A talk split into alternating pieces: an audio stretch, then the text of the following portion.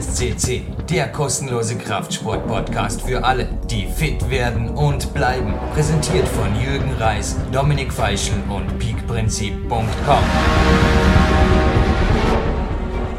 Ein herzliches Willkommen zu Sendung 293 Platin. Jürgen Reis begrüßt Sie live on tape für Europas größten Kraftsport und inzwischen auch Klettersport-Podcast PowerQuest.cc aus Dornbirn. Im selben Satz begrüße ich natürlich am E90 Coaching Handy den Sven Albinus, noch in Dresden, glaube ich, oder? Hallo Sven. Ja, hallo Jürgen. Ja, noch in Dresden. Dazu kommen wir später. Hallo, liebe PowerQuest-CC-Hörer. Ein lieben Gruß live aus Dresden ins PowerQuest-CC-Studio nach Dornbirn. Ja, du bist ja inzwischen auch nicht mehr wirklich erklärungsbedürftig hier auf PowerQuest.cc. Du hast gestern gesagt, wir würden in der Sendung eventuell auch ein paar andere Podcasts nennen, aber ich glaube, wenn wir jetzt anfangen, deine Podcasts, die du hier hinterlassen hast, also sowohl deine eigenen Sendungen als auch die Kletterer, die du mit mir an abmoderiert hast, zu moderieren, naja, da würde man nicht mehr fertig, beziehungsweise du würdest heute vermutlich deine Reise wohin auch immer versäumen. Also bei dir geht heute der Tag auch gleich mal weiter. Und Sven, kennst du es, wenn in Klettern-Interviews die Leute nach dem perfekten Klettertag gefragt werden? Und ich glaube, heute ist genau so ein Tag. Es war so geil. Ich habe heute Morgen AB-Tag schon ins Coaching-Handy gesprochen auf eine MP3-Voice-Mail, die ich dir sandte. Und da wusste ich irgendwie schon, es wird ein Megatag. Dann kam Lukas Fessler her und wir haben also, wie du es hier auch schon bei Trainingslagern erwähnt hast, ein cooles System und Hangelworkout hingelegt. Wir haben übrigens ein, zwei neue Spielzeuge hier. Also Hangeln war jetzt gerade kein Versprecher, sondern das kann man inzwischen auch hier im Studio oder beziehungsweise gleich nebenan. Anschließend ging es in die K1, wo ich bis vorhin jetzt eigentlich war und jetzt haben wir früher Nachmittag. Jetzt ging es also gerade an Kämpfersnack, ein kurzer Powernap aus und jetzt stehe ich hier im Studio. Anschließend geht's kurz aufs Mountainbike und dann noch in den Kraftraum und dann ist irgendwie, glaube der Tag ein sehr, sehr guter Tag gewesen. Kennst du solche Tage? Irgendwie driven. Ja, absolut geile Tage und ich glaube, das ist auch ein Ansatz in deinem neuen Buch, Jürgen, was du mir verraten hast. Leben für den Sport und einfach diese Tage genießen, wie sie kommen. Ich würde sagen, Leben mit dem Sport. Natürlich habe ich auch ein anderes Leben oder beziehungsweise andere Hobbys. Aber ich habe heute ernsthaft also auch über die Podcasts nachgedacht, die ich mit dir moderiert habe. Vor Weihnachten war ja da so eine Online, die ja recht kontroverse Fragestellungen aufgeworfen hat, so quasi nach was ist Arbeit, was ist Freiheit, was ist Freizeit, was ist Profisport. Bist du jetzt gerade am Arbeiten oder am irgendwas? Hast vorher gerade noch die Unterlagen des heutigen Studiogastes durchgeackert, habe ich da letztens mal gelesen. Das ist ein schönes Wort. Na, aber sicher habe ich das durchgeackert ohne Ende. Nein, es hat mir riesen Spaß gemacht, mich auf diesen Podcast vorzubereiten, weil das ist ja eine außergewöhnliche Platin-Perle, die wir heute hier live on tape haben. Ja, und ich würde auch sagen, der Studiogast darf natürlich den Korken knallen lassen. Du hast nämlich auch gesagt, natürlich ist die Sendung Platin. Hast übrigens da auch Unisono mit dem Marc Protze, der auch viele, viele Fragen geliefert hat für den heutigen Studiogast der Sendung zugestimmt, dass sie Platin wird. Unsere Nummer Uno, Mr. Naturtraining AT, Dominik Feischl, hat sehr viel zu arbeiten, hat also gerade ein Trainingsseminar auch gehabt. Ja, ich kann mir es gut vorstellen, Dominik, dass du im Moment froh sein wirst, dass Sven diese Arbeit, sagen wir nicht mehr, müssen wir ein neues Wort erfinden, diese Moderation übernimmt. Und Sportreporter Sven Albinus, ich würde sagen, walte gleich einmal deines Amtes und zwar eventuell sogar über beide, denn es geht ja nicht nur um den heutigen Studiogast, sondern es geht, naja, bei den Bindhammers hat es auch geheißen, die gibt es nur im Doppelpack. Beim heutigen Team, da kommt man das genauso vor. Eine Seite, glaube ich, braucht die andere und umgekehrt. Ja, genauso ist es auch bei unserem heutigen Dreamteam des österreichischen Klettersports. Da ist zum einen die jüngste amtierende Weltmeisterin sowie Weltcup-Gesamtsiegerin 2008 und 2009 Johanna Ernst. Dazu kommt bereits in ihrer ersten Saison 2008 der Rockmaster-Titel und der Europameistertitel sowie im selben Jahr und 2009 der österreichische Staatsmeistertitel. Mehr kann man in diesem Sport nicht gewinnen. Ganz zu schweigen von ihren unzähligen nationalen und internationalen Erfolgen zuvor bei den Juniorinnen. Aber nicht nur bei Wettkämpfen dominiert Johanna die Weltspitze, sondern auch am Fels beeindruckt sie immer wieder mit Ruden im oberen französisch 8. Grad. Und da ist zum anderen, im wahrsten Sinne des Wortes, der Vater des Erfolges. Heute hier live on tape. Manager, Trainer, Mentalcoach und Vater von Johanna, Dr. Robert Ernst. Er ist darüber hinaus berufstätiger Facharzt und engagiert sich nicht nur für seine Tochter, sondern beschreitet mit seiner neuen Kletterakademie wegweisende Schritte für den Klettersport. Ich habe dich gestern zu einem Feedback gebeten, also wir hatten eine Vorbesprechung auf diese Moderation und du hast also auch nur gemeint, mh, ja, also bitte, was war da jetzt, was nicht so gut war, oder? Es war ein seltsames Feedback, also wir haben ja auch eine Coach-Coach-Coach-Vereinbarung untereinander. Also du bist ja genauso NLP-Profi und da gibt's die sogenannte ungefilterte Kommunikation. Ist ein schönes Wort für, man wirft sie eigentlich alles so an den Kopf, wie es ist. Und das Feedback gestern von dir war aber auch sehr, sehr positiv. Und ich glaube, es lag nicht an mir, oder? Nein, es lag an dem Studiogast, der unumstritten alles preisgegeben hat, was du und dein Team gesagt hast, solch einen Podcast über das Klettern, über den Kletter-Lifestyle, über Training, über Ernährung und Klettern, im Leistungsklettern an der Weltspitze, das gab es noch nie auf Powerfest.de. Ich habe übrigens da noch einen schönen Satz gefunden. Meinst du damit, dass die genetisch bedingt sind? Also es geht da um die Stärken der Johanna. Sie meinte schon, und da ist ein Rufezeichen, weil der Papa war ja ein Ausdauerviech. Und er war ein richtig guter Mittelstreckenläufer. Dr. Robert Ernst, jetzt gerade im Vorspann, es kommt im Interview auch noch kurz zur Sprache. Ein herzliches Dankeschön, Robert, auf jeden Fall für die Tipps, die du mir gegeben hast. Es ist nicht Gesprächsthema dieses Podcasts, bleibt unter Verschluss, wird eventuell in einem nächsten Buch einmal aufscheinen, ja. Dafür kriegt Big Time 2 ein super Verletzungskapitel, das habe ich mir vorgenommen. Habe heute sogar gelernt, dass in ausgedehnten Satzpausen eine Ultraschallbehandlung kein Nachteil oder beziehungsweise sogar vom Vorteil ist, weil das nur die Durchblutung stärkt. Ist auf jeden Fall was passiert bei meinem Fuß. Ist noch nicht ganz überstanden. Wenn es überstanden ist, machen wir ein Happy End draus, weil es gibt kein Verletzungskapitel, sondern ein gesund werden und gesund bleiben Kapitel. So haben wir uns im Redaktionsteam geeinigt. Think positiv ist auch was in dem Interview vorkommt. Ja, ich würde jetzt sagen, Sven Albinus, wir lassen die Katze aus dem Sack. Dr. Robert Ernst und zuerst natürlich die Nationalhymne, die er sich mit dem Dream Team, mit seiner Tochter Johanna natürlich x-mal verdient hat, beziehungsweise schon x-mal natürlich an ganz anderen Orten gehört hast, wie auf Bauerquest.c. Machen wir es so. Wir hören uns hintereinander und würde sagen, ein kleiner Insider-Talk hinterher in der Abspannmoderation darf sein, Sven. Aber absolut, auf geht's und freut euch.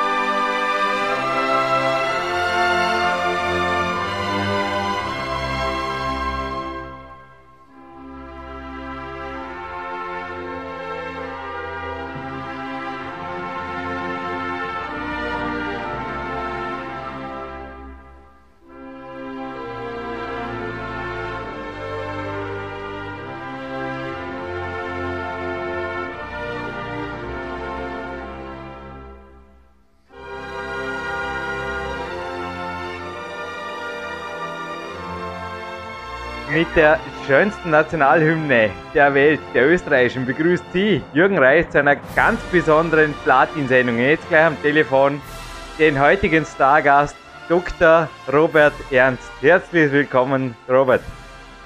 Herzlich willkommen, Jürgen.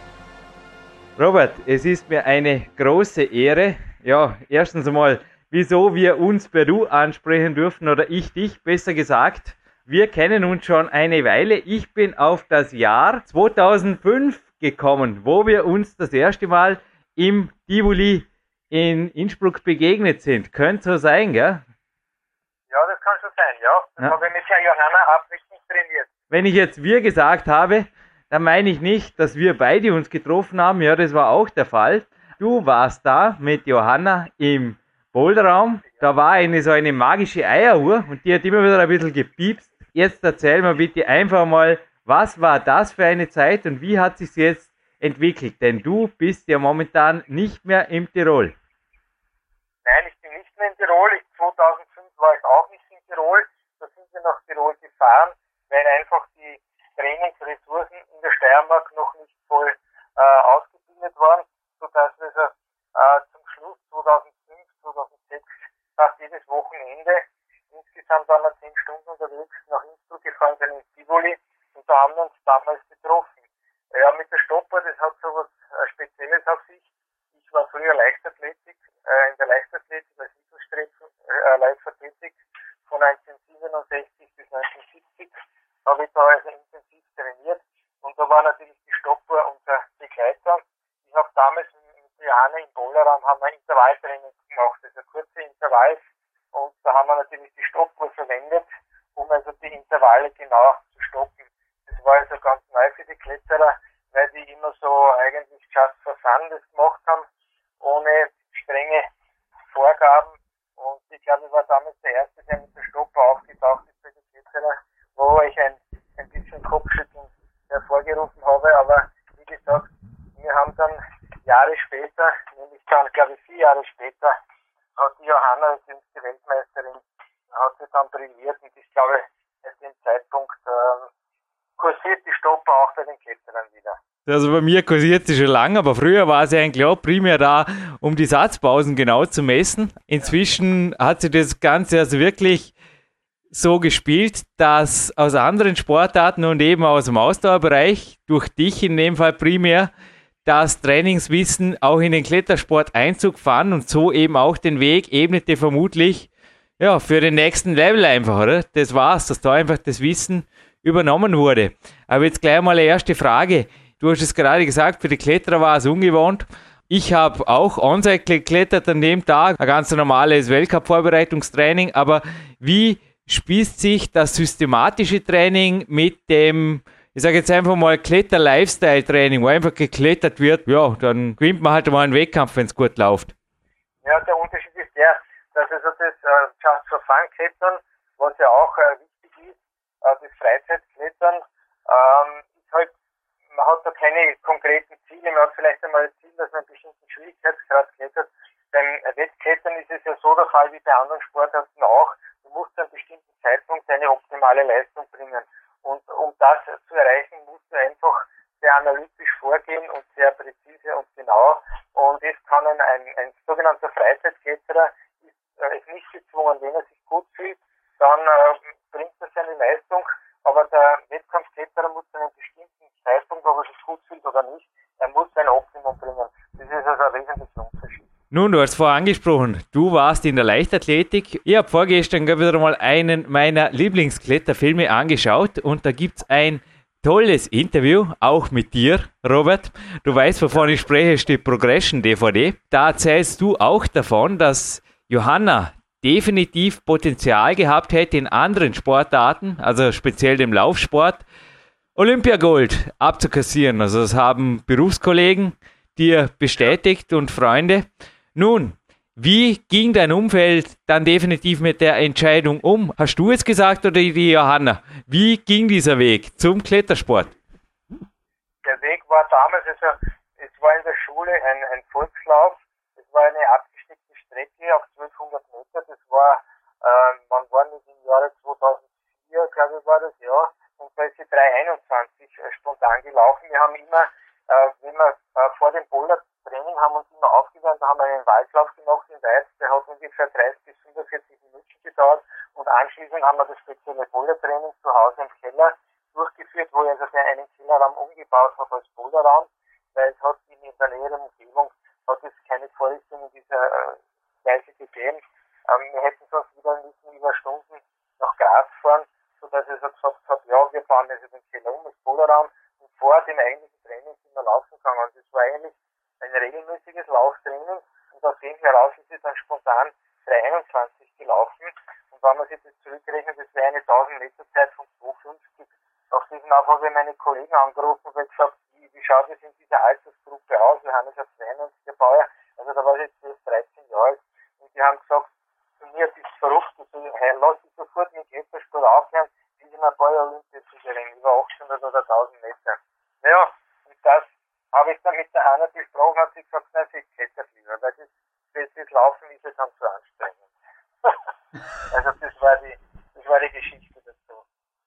Ja, sie war ja 2004 schon österreichische Jugendmeisterin und dann ging sie ja wirklich steil bergauf. Also ihr habt euch dann auf den Klettersport fokussiert. Ich muss jetzt gerade grinsen. Der Kletterraum im Keller. Und wie war das? In einem Kletternmagazin habe ich da gelesen von einem Interview, da war der Kraftraum in der Waschküche, oder? Und die Laufstrecke also im Wald. Also ihr habt euch da auch das Möglichste geschaffen an Heimequipment. Sehe ich das richtig? Ja, ist richtig. Ich habe das ganze Haus sozusagen bestückt mit, mit äh, Strickleitern, eine horizontale Strickleiter gespannt, eine senkrechte durch den Stiegenaufgang, beziehungsweise ein Bau mit Knoten hinein äh, montiert.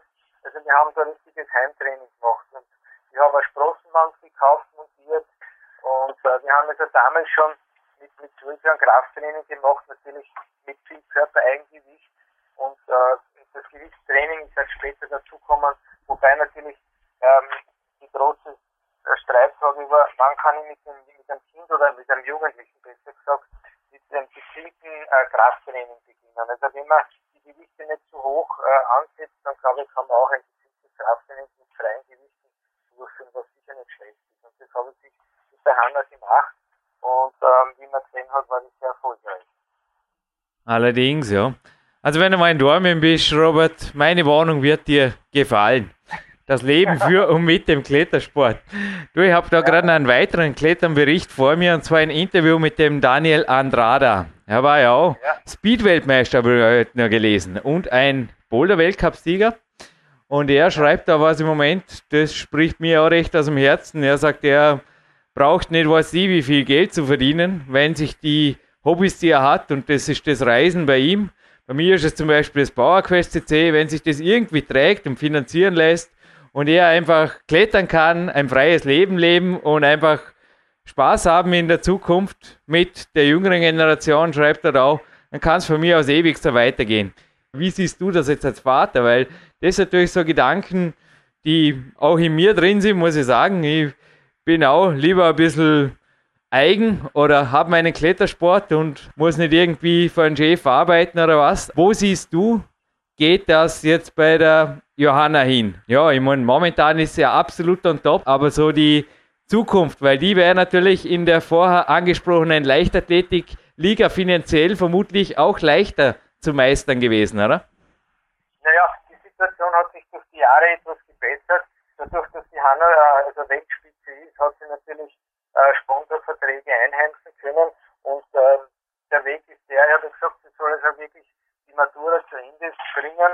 Und ähm, wenn sie also dann äh, mit, mit, dem Sponsor, mit dem Sponsoren sich Netzwerke aufbaut, dann glaube ich, kann sie sehr, äh, sehr gut davon leben. Das haben also vi- viele Kletterer auch gezeigt Ja. ähm, die also so schlau waren, dass sie einfach ihre, äh, ihre Netzwerke ausgenutzt haben und noch immer mit 50 Jahren klettern.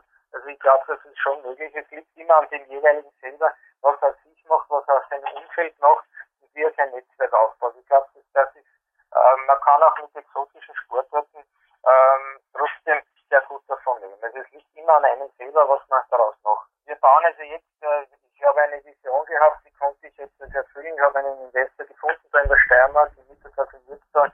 Wir bauen jetzt eine sogenannte Kletterakademie. Wie der Name schon sagt, Akademie beinhaltet alle Facetten des Klettersports. Vom äh, Kleinkind bis hinauf zum Senior, vom Hochleistungssportler bis zum Freizeitsportler bietet unsere Kletternakademie alles. Wir ha ich habe auch spezielle Einrichtungen für eine äh, kletterspezifische Leistungsdiagnostik ähm, eingerichtet. Das ist sicher einmalig in Österreich und nur- und nicht nur in Österreich, sondern auch international. Denn einen Kletterer kann man nicht auf das Fahrradergometer setzen oder auf eine Laufbahn, sondern man muss eine kletterspezifische Bewegung durchführen, um also wirklich dann äh, Leistungsdiagnostik, sprich Spiroergometrie, Laktatmessungen durchzuführen. Und das ist die klassische Rollbalkenwand. Und da habe ich also in Zusammenarbeit mit, mit der Technischen Hochschule in Wien, werden wir da eine speziellen halt Rollbalken entwickeln, wo wo der Kletterer dann auf gleicher Höhe die Kletterbewegung durchführen kann und man entsprechend dann die Messungen auch auf gleicher Höhe äh, praktizieren kann. Das war bis jetzt nicht möglich, sondern es war nur Feldtest mit Rucksack und so weiter. Hinaufklettern, runter und dann wieder das umständliche Ohrläppchen anstecken oder messen. Es war sehr viel mit, mit Fehler behaftet gewesen. Und ich habe also da jetzt ein System entwickelt und werden also das dann sicherlich ähm, durchführen und es ist dann jeder herzlichst eingeladen, zu uns zu kommen in die Kletterakademie nach Mitteldorf. Eröffnung wird dann im Herbst sein, ähm, Ende Oktober und ich bin schon ganz also voll mittendrin in der weiteren Durchführung und Planung. Es ist absolut crazy. Der Marc Protze, den kennen die Zuhörer von den letzten beiden Sendungen, ist ein Coachie von Ja. mir und er ist auch ein Kletterer und ich habe ihm die Bilder gemeldet, auch der Kletterakademie. Er hat mir nur zurückgemeldet, das Paradies, das Paradies. Dann habe ich nur gesagt, ja, ja, also er ist Musiker und ich habe ihm die SDS-Homepage gemeldet und habe gesagt, du, in der Steiermark mögen so gute Musik, überlegst du das vielleicht, ziehst du von Wolfsburg in die Steiermark. Mir hat es genauso, also wir haben ja hier die K1, also ich bin sehr gut aufgehoben hier mit einem Kletterzentrum, aber genau bei euch, glaube fällt sowas. Und eins habe ich mir vorgenommen, Robert. Also in diesem Jahr, im Herbst, wenn einmal gutes Wetter ist, ich komme auf ein Trainingslager und ich will an deiner Outdoor-Anlage klettern. Also wenn ich das Ding sehe, also allein diese Outdoor-Anlage, hey, was hast du denn da vor? Willst du die übernächste Weltmeisterschaft holen? Machst du einen Rockmaster Steiermark? Das ist ja crazy, das ist geil. Einen Syrien Rockmaster werde ich durchführen. Also es wird, äh, wird einmalig werden. Mein Ritt möchte den Ritt wieder machen. Wir haben auch eine, eine weltrekordtaugliche Speedwand eingerichtet. Also es, es, wird- es spielt alles Sticking auf, auf Kurdeutsch, wie man so schön sagt. Das ist wirklich, ähm, wir haben auch eine gute Beherbergung im Umfeld.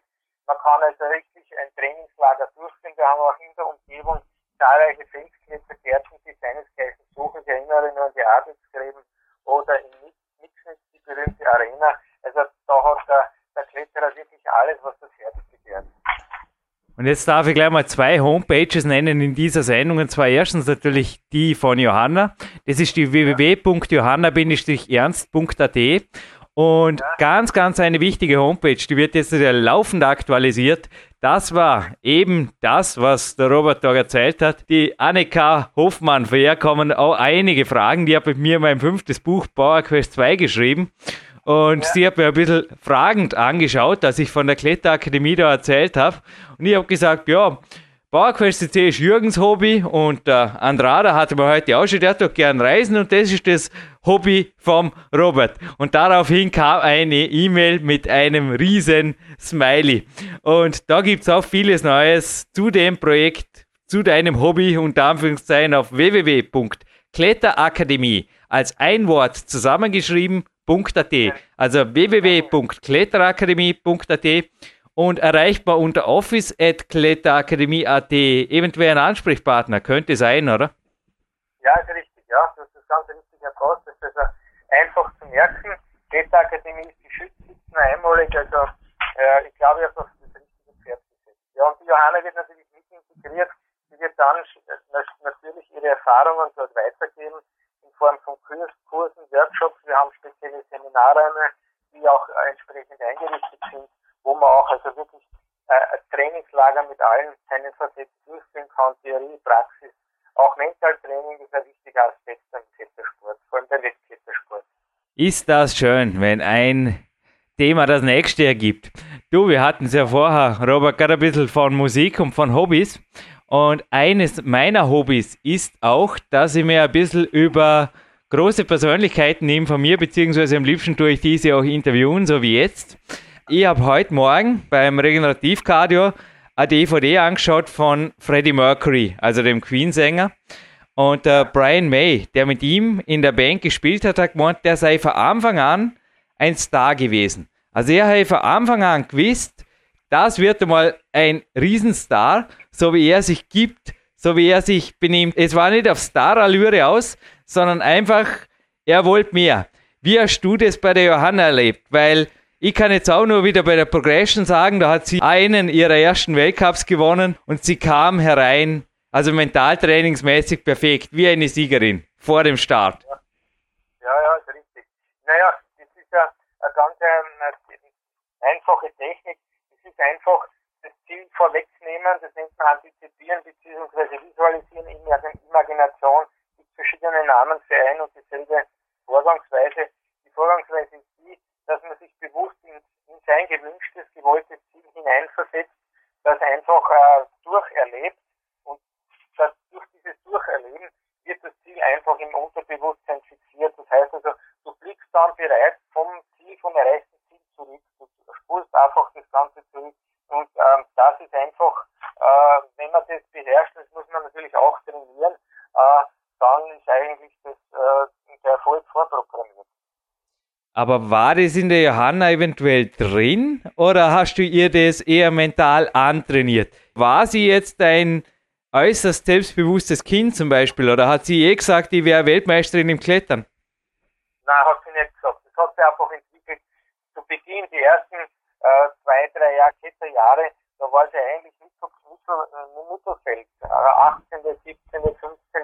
Der Sprung ist jetzt erst dann viel äh, ist dann, äh, später gekommen und äh, das war einfach darauf zurückzuführen, dass wir einfach konsequent gearbeitet haben. Also wie gesagt, ich habe äh, mir angeschaut, was macht, machen die anderen äh, erfolgreich, was macht das Ding Erfolg aus den Klettern. Ich habe gefilmt, die Videoanalysen selbst durchgeführt.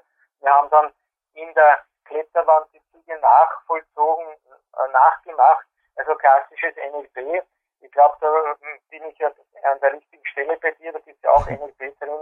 Ich habe eine NLP-Ausbildung auch gemacht, den Practitioner, und da und lernt man die verschiedenen Tools kennen.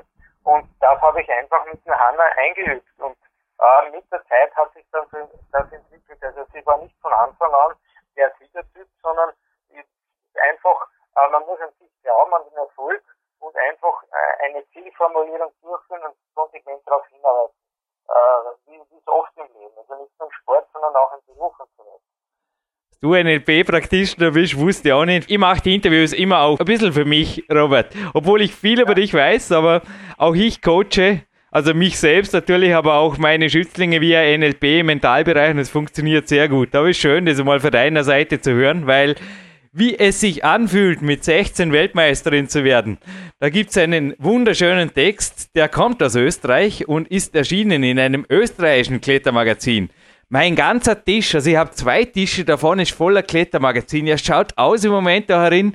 Ich glaube, ich mache hinterher Fotos und mail das durch, Robert. Das glaubst du gar nicht, das ist so crazy. Aber über die Johanna zu recherchieren war echt nicht schwer. Da ist so viel gedruckt worden. Ja, das Schwierige war das Insiderwissen rauszufiltern. Und das haben sie da in dem Klimax-Magazin super beschrieben, wie sie da den Sprung gemacht hat. Du zu Hause mitgezittert hast.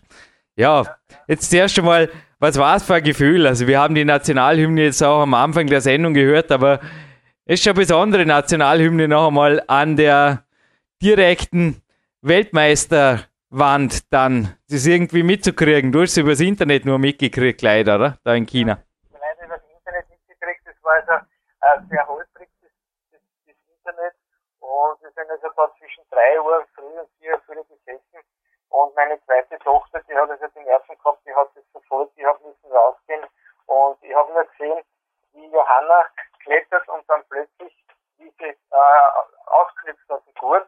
Und das war in einer Art und Weise, dass ich mir gedacht habe, naja, hoppala, was ist jetzt passiert? Ist sie gestürzt oder was? Äh, aber das war für sie so selbstverständlich. Und im Nachhinein äh, ha- sind wir dann draufgekommen, jetzt ist sie Weltmeisterin. Also es war unbegreiflich. Gut haben mir die letzten Sätze gefallen. Ja, sie schreibt da natürlich von einer Ehrung wie ein Bürgermeister, aber auch von einer Ehrung wie ein Papa, denn du hast ihr eine riesengroße Sachertorte geschenkt und zwar eine Weltmeistertorte, schreibt sie da. Und so einen Tag wirst du für immer bei dir behalten. Ja, das kann man vorstellen. Darf ich jetzt gerade mal kurz den Bogen spannen in ein Thema, das eben auch in einem Fragekatalog von Marc Protze hier aufscheint. Die Sachertorte. Gibt es die nur nach der Weltmeisterschaft? Die ist ab und zu im, im, Ernst, äh, im Haus des Ernstes Lauf, ja, weil ich glaube, man soll auch diesen, äh, man, man braucht nicht so ganz asketisch sein, man soll ab und zu sich etwas gönnen und das macht es drauf sicher nicht fett. Und die Hanna hat also bewiesen, dass man auch als normales Mädel äh, Weltklasse sein kann und man braucht da nicht extra einfach äh, sich so, ähm, wie soll ich sagen, ähm, abzumühen und, und Kilogramm abzumagern. Äh, es ist ist nicht einfach losnehmen. Klar muss man auf seine Figur schauen, keine Frage. Aber wenn man das in einer vernünftigen Weise macht und ab und zu eine Belohnung, das ist ihre, ihre Lieblingssüßspeise, die Sachertorte, die Wiener Sachertorte, ich glaube, dann äh, kann man das ruhig akzeptieren.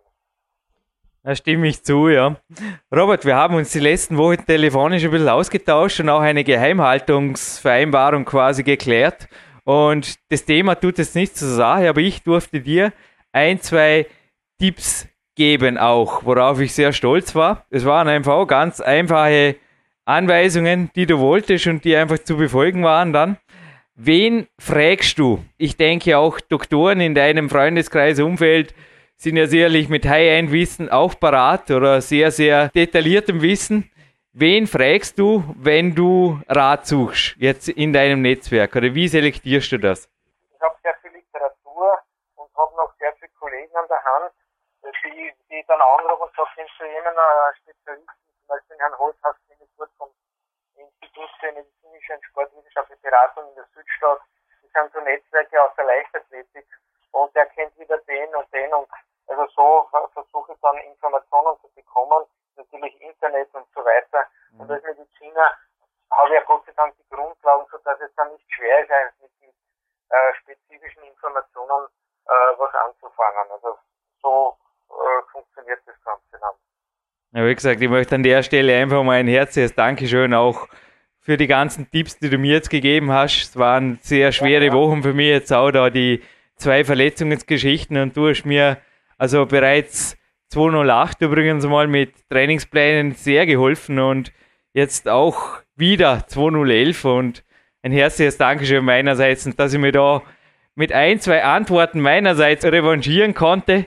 Das machte mich erstens stolz. Ich durfte auch eine Gewichtsweste von uns schenken. Ich sage eine spontane Frage von mir. Was macht ihr mit so Zusatzgewichtgeschichten oder trainiert ihr auch? Du hast ja vorher vielfältige Klettermöglichkeiten angesprochen. Öffnet ihr da auch ein bisschen euren Horizont oder experimentiert ihr oder wie geht ihr vor, wenn Neues kommt? Neues Wissen oder in diesem Fall einfach auch andere Trainingsgeräte?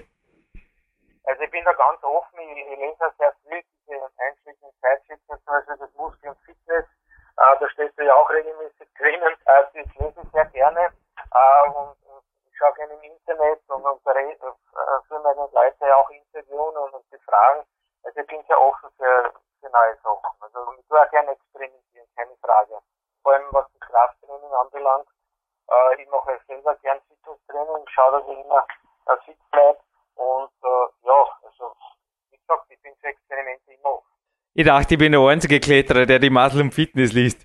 Die lag übrigens mal am Rücksitz meines Autos und ich musste da wirklich bei der Klettererszene, die mit mir da fuhr, fast strafende Blicke ernten. Also auch das Leichtathletiktraining, das du am Anfang des Interviews angesprochen hast.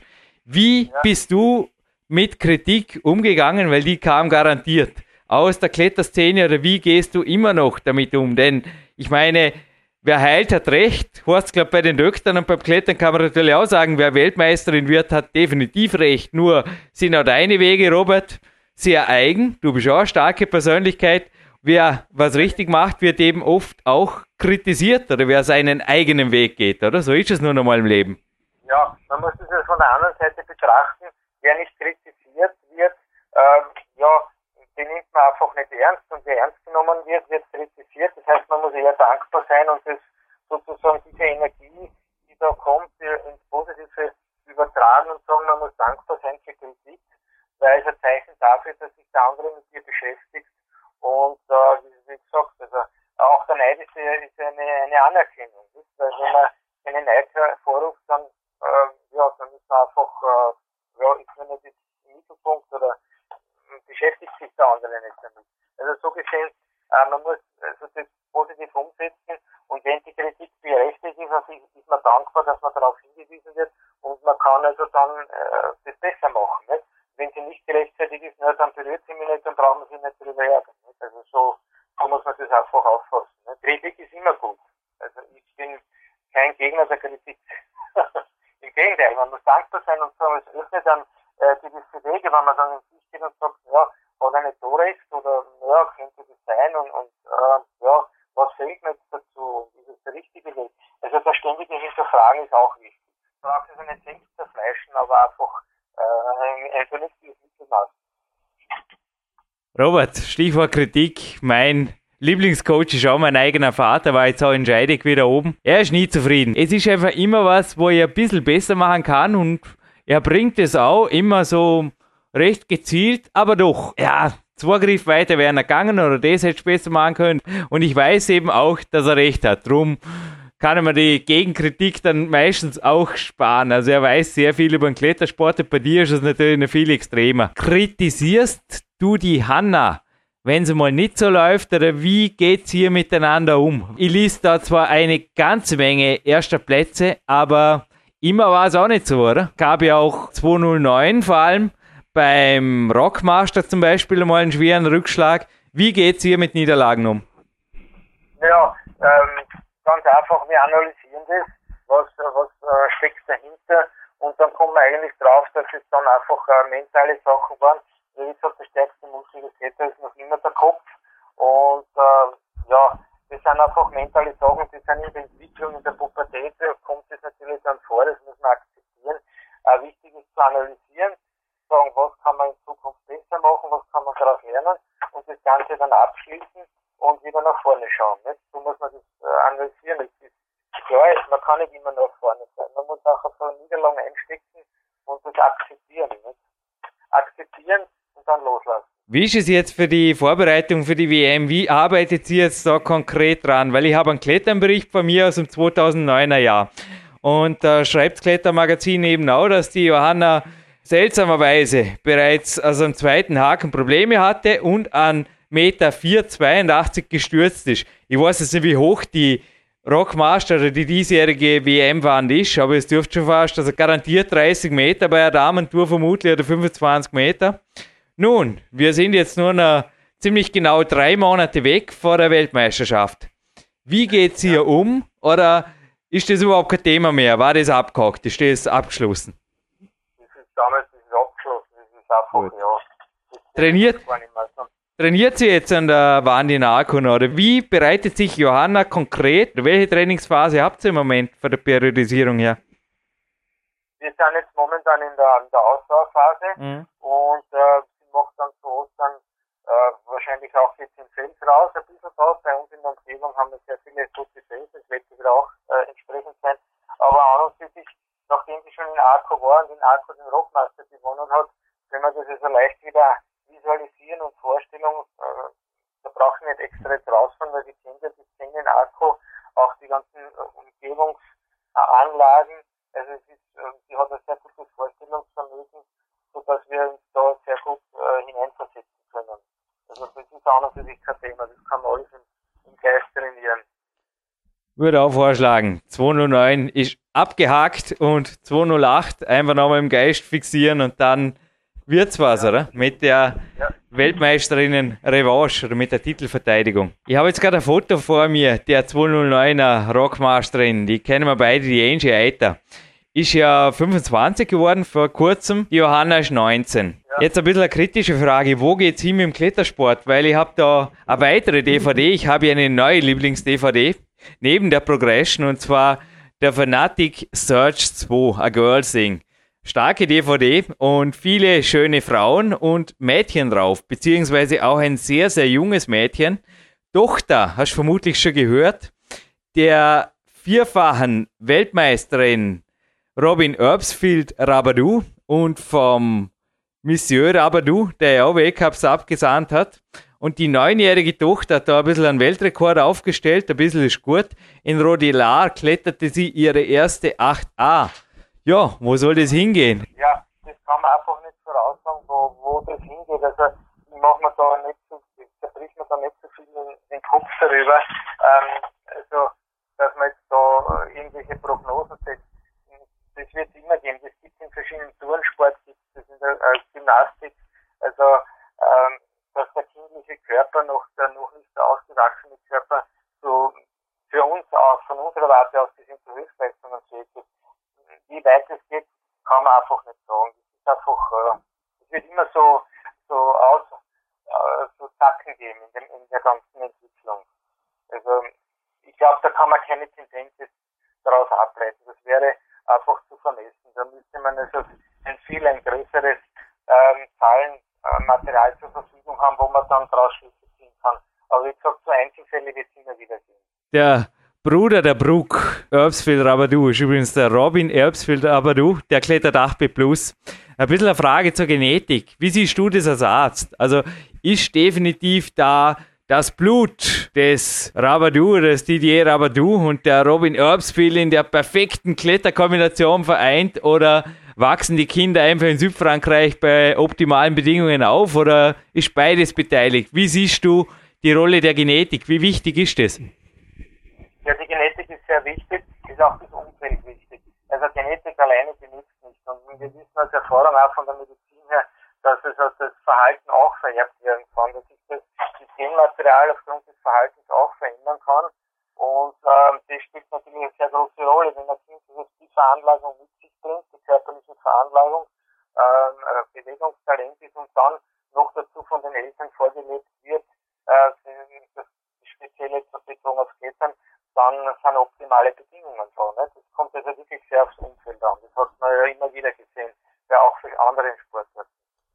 Robert, du hast vorher ganz konkret angesprochen. Johanna blieb ein ganz normales Mädchen, beziehungsweise ist ja jetzt einfach eine ganz normale Frau, was das Körpergewicht angeht. Du hast mal erzählt, bei 1,60 Meter Körpergröße bringt sie 52 Kilo auf die Waage. Das entspricht einem BMI von über 20. Ist ja echt ein super Bild, das da gemacht wurde von dem Klimax-Magazin bei der WM. Man sieht da einfach auch Beine, die muskulös sind und sie unterscheidet sich da rein optisch schon von vielen anderen Damen im Top Ten Feld.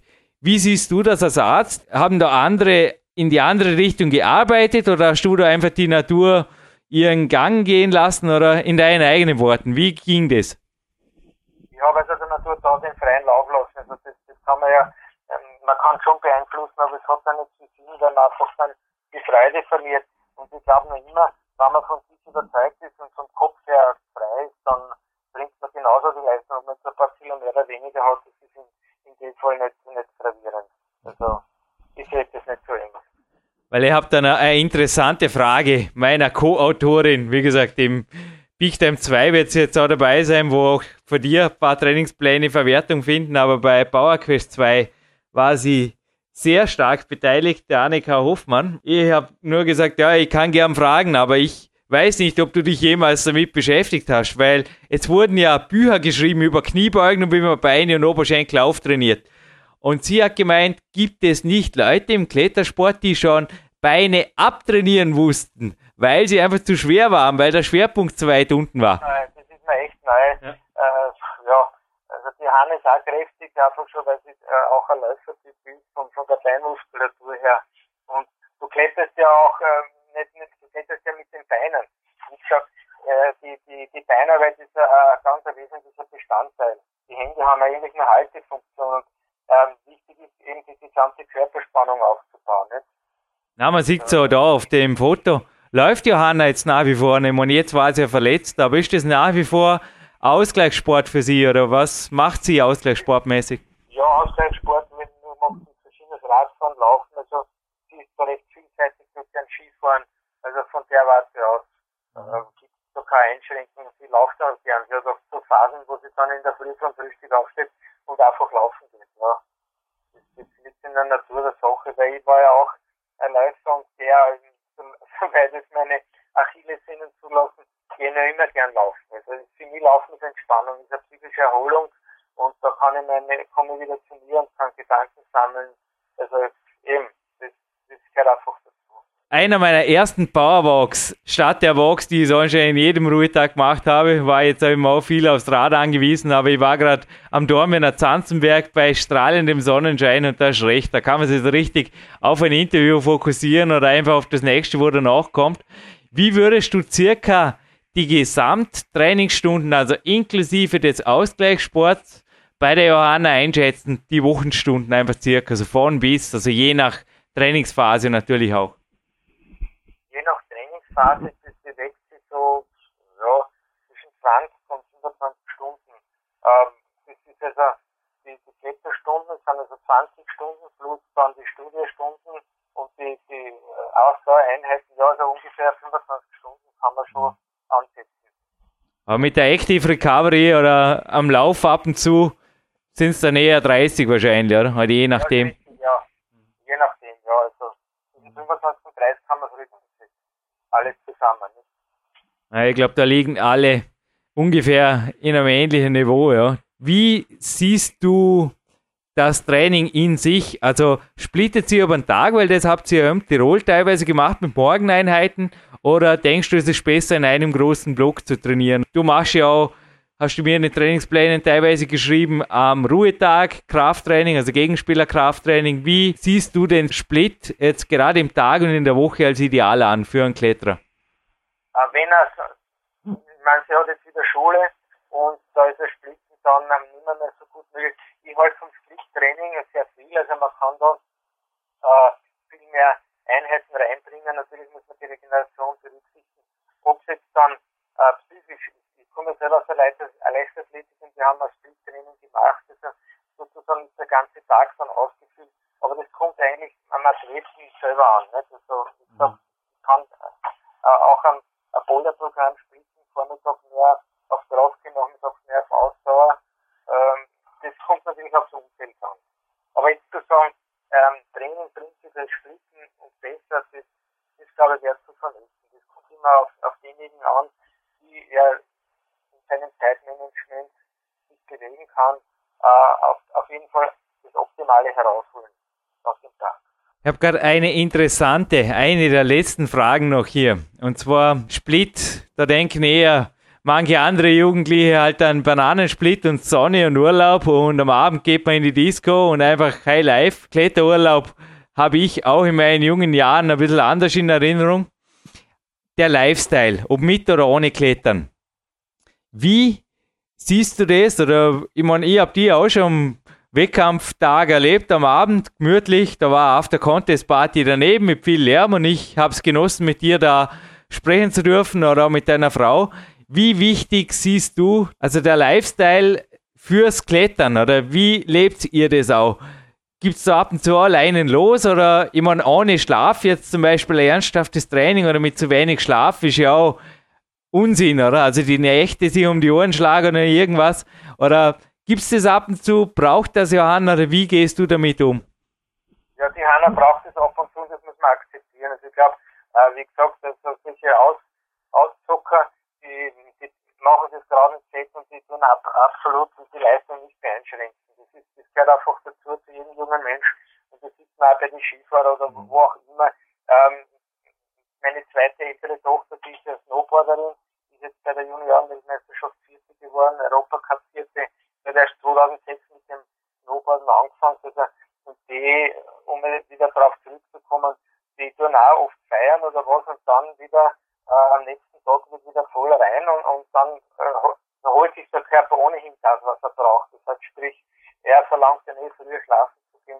Man muss ein bisschen in sich hineinhören und einfach auch intuitiv ähm, ein bisschen handeln. Nicht? Also, ich glaube, das gehört einfach dazu. Allerdings ab und zu, ja. Bei mir ist es ab und zu ein interessantes Gespräch, das sich halt nach dem Wettkampf noch ergab oder sich dort ergeben hat, zum Beispiel.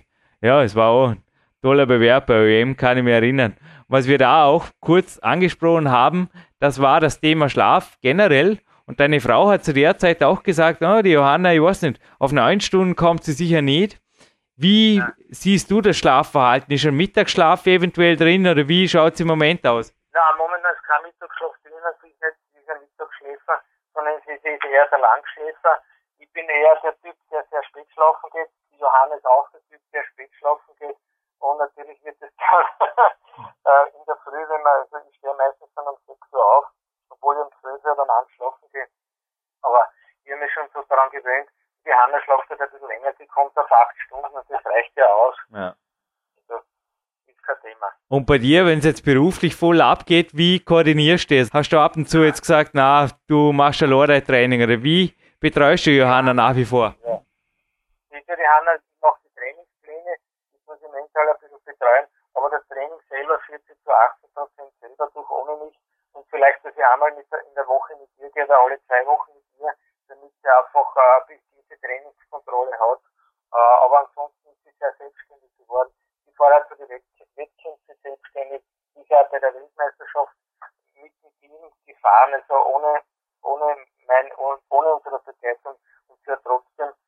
äh, ja nicht den Weltmeister gemacht, wenn sie das nicht imstande wäre.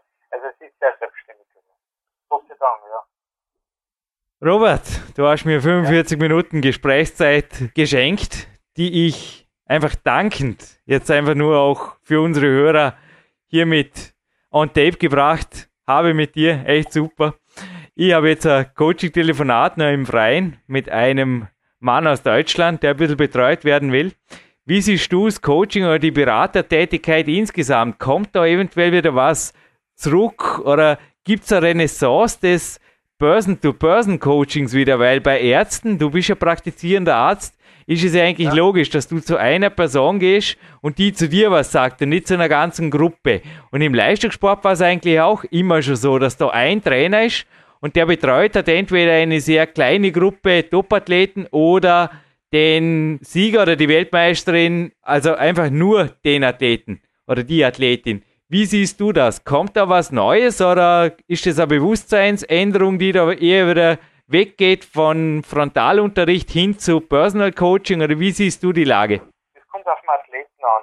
Manche Athleten brauchen einfach die, die ganz persönliche Zuwendung. Manche Athleten brauchen wieder die Gruppe. Das, das müsste eigentlich der Trainer dann durch sehr viel Feingespiel herausfiltern, wo, wie kann er den Athleten jetzt am besten nehmen, über die Gruppe oder im, im, Einzel, im Einzelcoaching.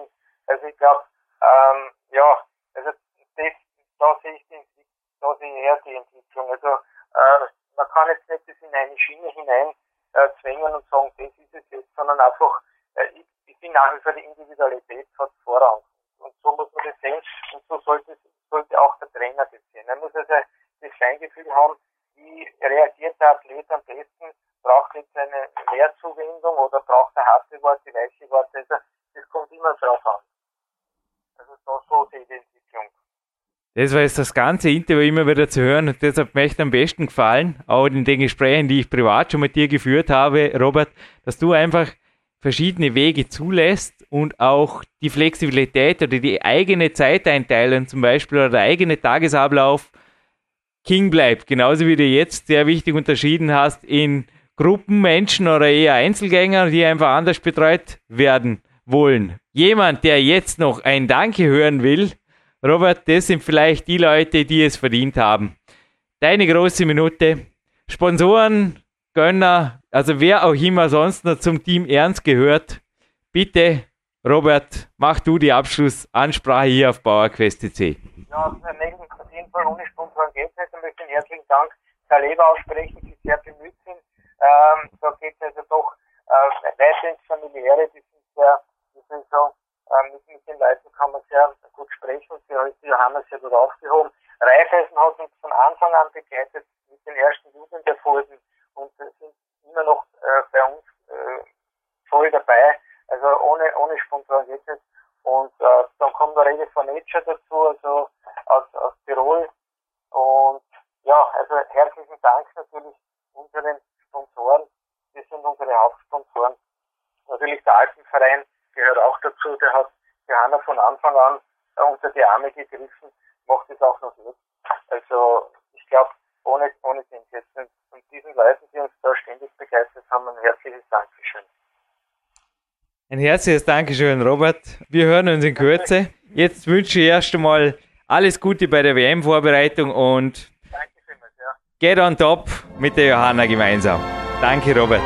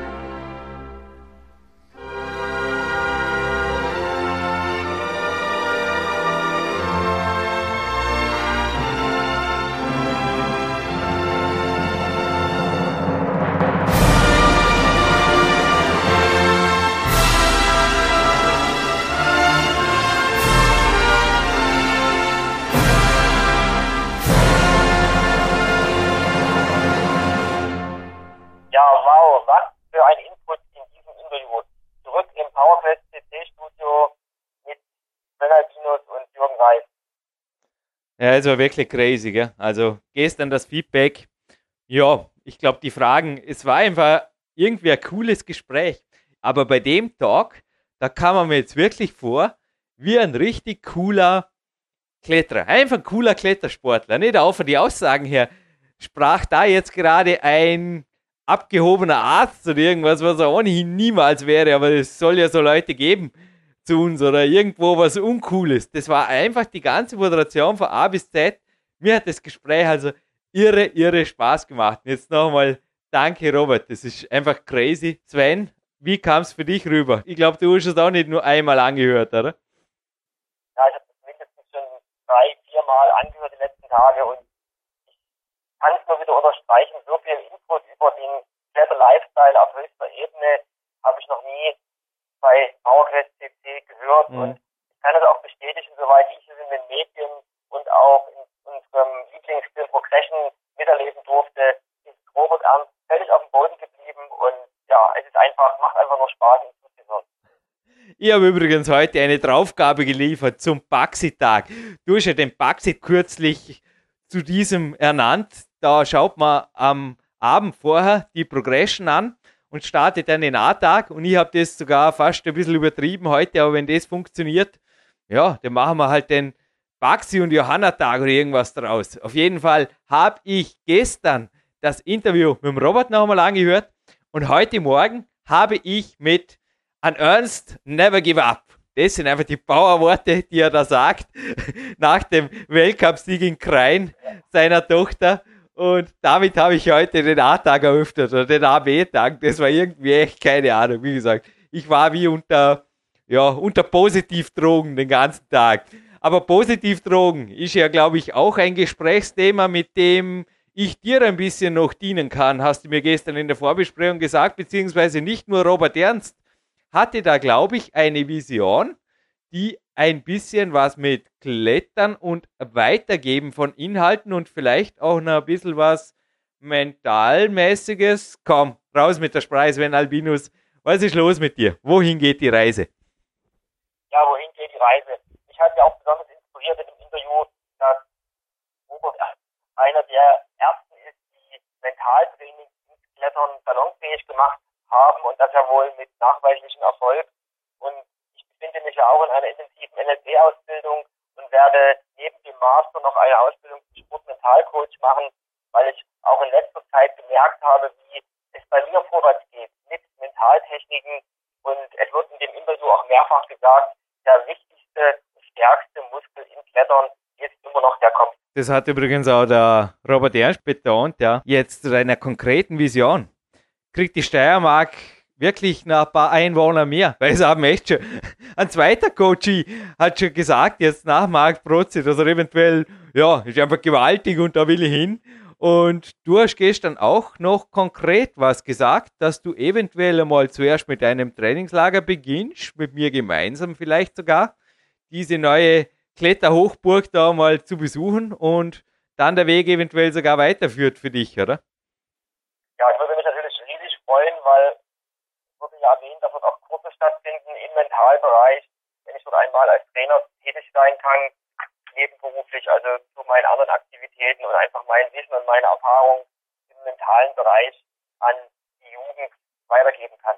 Das würde mich riesig freuen, das ist meine Vision. Robert bzw. Team der Kletterakademie.at, ihr habt es gehört. Wenn ihr eine Unterstützung sucht im Metallbereich, ich kann den Sven Albinus wärmstens weiterempfehlen und ich werde auf jeden Fall, ja, es würde mir wirklich taugen, da irgendwie mir im Trainingslager einmal diese Welt zu attackieren. Ansonsten fühle ich mich sehr, sehr gut aufgehoben in der K1 und ich glaube ja auch du kommst in Kürze auf ein Trainingslager ist zuerst mal hierher nach Dortmund, oder? Nächste Woche kommt übrigens der Marc Protze. Der hat sich schon fix eingetragen, reist freitags an und bleibt über Ostern. Ja, schau, okay. Dann ist irgendwo das Ostereiersuchen auch erledigt, weil das gibt es bei mir sicher nicht. Da tun wir lieber bunte Bouldergriffe suchen, die schön weit auseinander sind und klein und mit denen sich Jürgen und Marc dann lang, lang beschäftigen. Selbiges habe ich dann noch mit dir vor, wenn du da bist. Denn bei dir geht es dieses Jahr, hast du mir gestern noch erzählt, auch an Ernst Never Give Up. Es wird auch ernst, oder? Es wird nämlich sehr ernst. Du startest bei den Herren dieses Jahr, also bei der allgemeinen Klasse. Ja, das ist mein Ziel. Im Mai ist der erste Wettkampf zur sächsischen Meisterschaft, dann gefolgt im November mit dem zweiten Wettkampf zur sächsischen Meisterschaft und da gebe ich mein Bestes. Und das wird natürlich unterstützt mit einem Trainingslager bei dir, Jürgen, und ich werde mich dann nach dem Markt anschließen, Ende Mai, Anfang Juni. Und ich hoffe, du bist mir nicht böse, wenn nicht wie heute beim Trainingslager eventuell Queen Musik und Co. läuft, sondern dass eventuell SDS da die musikalische Begleitung übernimmt. Denn eins ist sicher, Sven, in der Steiermark, also ich habe meine Pilotenausbildung im Enstal in der Steiermark absolviert. Und nicht, dass es anspruchsvoll genug wäre, in wenigen Wochen quasi zuerst die Alleinflugberechtigung und dann eben die Prüfung, die Ziellandung und so weiter zu absolvieren. Aber die Sprache der Einheimischen zu erlernen, das war für mich also auch eine gewaltige Herausforderung. Also Es war wirklich nicht einfach. Ich habe dich gestern gewarnt und du hast irgendwas gesagt von, ich mache das auf Englisch oder Englisch sprechen ist anspruchsvoll, ich gebe dir recht. Also English as a Second Language Podcast, da lerne ich nach wie vor fast täglich draus sehr, sehr viel. Doch Steirisch as a Second Language, da gibt es nicht einmal einen Podcast. ich habe dich gewarnt, lieber Sven, ich habe dich gewarnt. Ja, auch mein, mein zweiter Lieblingspodcast nach VfSTC und ja, vielleicht bis bald diesen steirischen Podcast, Essel Second Language, dann würde ich den auch abonnieren. Alles klar. Also alle Podcast-Producer da draußen, Steirisch ist das Second Language. Wow. Und Sven, ich würde jetzt Folgendes vorschlagen. Wir schließen diesen Podcast XXS ab, denn es sind äh, acht Minuten übrig bis zu deiner Abfahrt. Und ich habe mir jetzt gedacht, nachdem du gesagt hast, Mitte Mai ist bereits dein Wettkampf. Das heißt, du willst schon so vor auf ein Trainingslager. Du bleibst jetzt hinterher noch kurz in der Leitung, weil ich habe den Terminkalender offen und da sage ich jetzt zuerst noch ein Datum.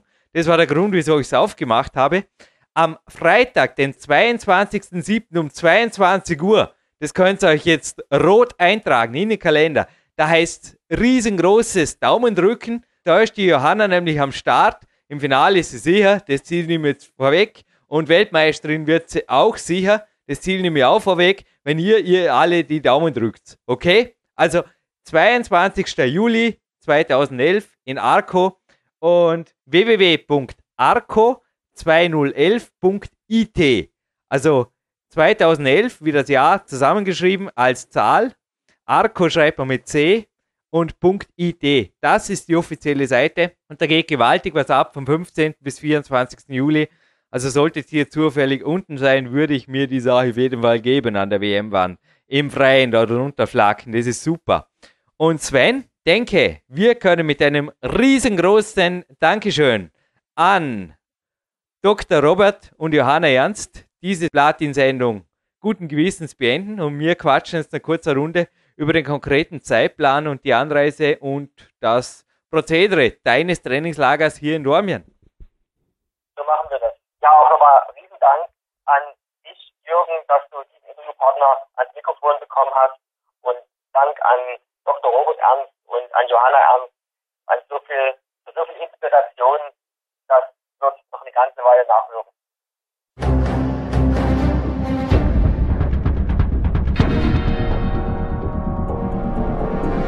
Alle Fitness-Bestseller der Peak-Trilogie, kostenlose Newsberichte und weitere Podcasts von PowerQuest CC sowie Trainingssoftware, Supplemente und Trainingsausrüstung, Personal Coachings, Seminare, Workshops und mehr. Jetzt direkt im Internet auf www.peakprinzip.com oder www.jürgenreis.com.